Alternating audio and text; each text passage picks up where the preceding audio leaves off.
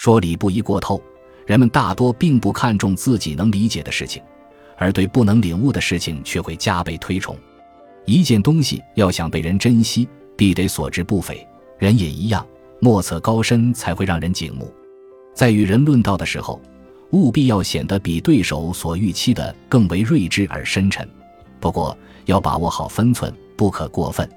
如果说同聪明人打交道更需要运用头脑的话，应对大多数人则应该故弄玄虚，切勿露出破绽，令其轻易揣度。